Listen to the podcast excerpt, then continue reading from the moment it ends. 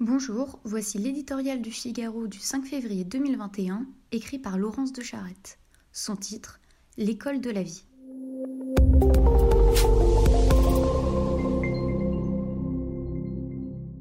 Jamais sans doute l'école n'a été si désirée, et rarement elle aura été si fortement ébranlée. L'école, ce sont les parents qui les premiers l'ont réclamée, c'était en mars dernier, au début, alors que les Français sidérés d'être ainsi prisonniers de leur canapé osaient malgré tout plaisanter. Les réseaux soudains ont foisonné de ces nets drôlatiques mettant en scène ces familles éreintées, boutant leur progéniture hors de l'appartement avec de coupables soupirs de soulagement. Parce que l'école avait disparu, on a redécouvert ses vertus. Aux parents, comme à leur employeur, elle est apparue comme cette formidable garderie géante dont on n'avait pas prévu de se passer.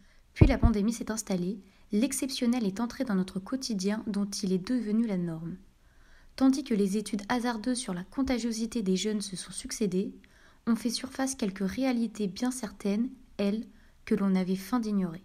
Les écrans d'abord, et c'est heureux, ne remplacent pas les professeurs, la transmission des savoirs, les études le montrent, n'est pas un pur exercice mécanique, elle est aussi une affaire d'intention, de perception, d'émotion.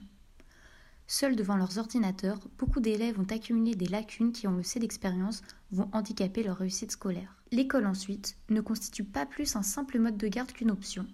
Elle est ce formidable élan d'avenir, cet espoir à la fois individuel et collectif qu'avait si bien filmé Pascal Plisson dans Sur le chemin de l'école, magnifique documentaire narrant les périples, si plein de risques, d'enfants du bout du monde pour accéder à leur classe. Chez nous, elle est, ou devrait être, le dernier rempart à la lobotomisation des esprits assaillis par le prêt-à-penser mondialisé, à la dislocation du tissu social soumis au coup de boutoir du séparatisme. L'ultime chance de la France face au grand déclassement qui la guette.